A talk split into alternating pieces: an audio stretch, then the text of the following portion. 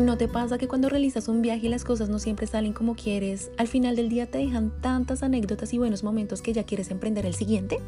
A mí me pasa muchísimo y he aprendido que a veces crearse tantas expectativas no es lo mejor porque termino decepcionada de los planes que no se dan.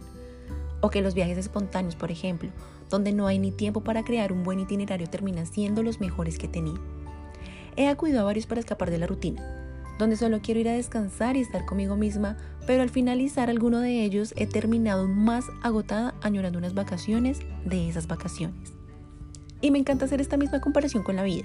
Hoy me siento dueña del mundo confiada que todo está a mi favor y el otro día solo quiero salir corriendo tratando de huir de las dificultades.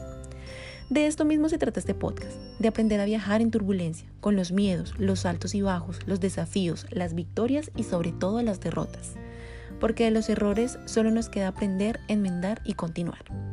Si quieres saber más de todo este viaje, quédate a bordo y espera el primer episodio el martes 5 de enero. Tengo preparado un episodio muy especial para que empieces el año con todo.